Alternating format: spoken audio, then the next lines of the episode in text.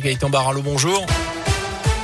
Bonjour Jérôme, bonjour à tous. Et à la une de l'actu, ils feront tout pour sauver leurs deux enfants, Farah et Tommy, jeune couple originaire de Rouen, vivaient ces dernières années une vie de famille heureuse, parents de deux petits garçons. Mais au printemps dernier, tout s'est effondré quand ils ont appris que Eden, 5 ans, et Abel, 1 an, sont atteints d'une maladie génétique rare. Il s'agit du syndrome de Sanfilippo, une maladie incurable et dégénérative. Les enfants diagnostiqués ont une espérance de vie de 15 ans. Mais aujourd'hui, les deux parents ont décidé de se battre car ils ont un dernier espoir. Léa Dupérin les a rencontrés. Financer un cliniques en France pour peut-être trouver un traitement. Voilà ce qu'espèrent Farah et Tommy. Des essais cliniques ont été lancés aux États-Unis sur des souris et les résultats sont prometteurs. Pour passer sur l'humain, il manque beaucoup d'argent. On est 67 millions de Français, on n'a pas besoin d'autant, on peut y arriver. On y croit et c'est notre seul espoir. Donc c'est pour ça qu'on lance euh, un appel à l'aide à tout le monde. Il faudrait réunir un million et demi d'euros pour aller jusqu'au bout et il n'y a pas de temps à perdre. Plus euh, les années passent, le temps passe, plus euh, la maladie va s'installer. On souhaite les guérir le plus rapidement possible, ou du moins euh, leur donner la chance de faire cet essai clinique le plus rapidement possible. L'essai clinique est à, portée de main, on va pas, on va pas essayer de passer à côté, on va essayer de soigner, enfin on va soigner nos enfants et ils vont s'en sortir. Leur cagnotte lancée en décembre dernier affiche déjà plus de 200 000 euros récoltés. Et les deux parents disent vouloir se battre, y compris pour que les essais cliniques bénéficient à d'autres enfants. En France, on compte 150 cas de ce syndrome qui touche Eden et Abel. Dans l'actu également, cet accident de chasse en Haute-Loire. Un promeneur a été touché au bras hier matin dans les bois sur la commune de Beauzac. Selon le progrès, il était victime d'un coup de feu lors d'une battue pour chasser le chevreuil. Légèrement blessé, il a été évacué vers l'hôpital de Firminy. Le chasseur, âgé d'une trentaine d'années, a été placé lui en garde à vue. Il devrait être poursuivi pour blessures involontaires.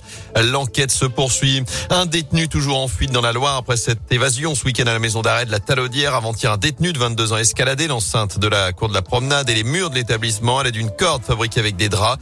D'après le progrès, il s'agit de l'homme arrêté le 29 janvier dernier après avoir ouvert le feu sur deux voitures en deux semaines à la Fouillouse et à Feur. Les enquêteurs les avaient surnommés, lui et sa complice, Bonnie and Clyde. À retenir aussi cet accident spectaculaire sur la RN 88. Trois voitures impliquées hier aux alentours de 18h à hauteur du Chambon-Feugerolles en direction de Lyon. L'un des véhicules a fini sa course sur le toit. Le conducteur n'a été que légèrement touché, ce qui a provoqué tout de même de grosses difficultés de circulation dans le secteur. À suivre la quatrième semaine de grève chez Thermal Céramique avec cette grève générale désormais depuis la semaine dernière à Saint-Marcelin-en-Forêt. Arrêt total de la production. Les négociations avec la direction sur une prime de 1000 euros sont au point mort. Les salariés ont voté la poursuite du mouvement en fin de semaine dernière. La deuxième semaine du procès de Nordal-Lelandais aux assises de l'Isère. Ce lundi, la cour d'assises de Grenoble doit consacrer la matinée à l'examen de la deuxième agression sexuelle commise sur l'une de ses petites cousines. Les faits se seraient produits une semaine avant la mort de Maëlys en août 2017. Je rappelle que le verdict est attendu en fin de semaine prochaine. En sport, la porte-drapeau de l'équipe de France en lice pour une médaille. Tessa Worley va s'élancer dans les minutes qui viennent pour la deuxième manche du slalom géant à Pékin. La skieuse du Grand Bornand a terminé septième de la première manche de ces Jeux Olympiques d'hiver. Alors que Johan Claret a décroché ce matin la deuxième médaille de la délégation française, deuxième médaille d'argent avec sa deuxième place sur la descente homme.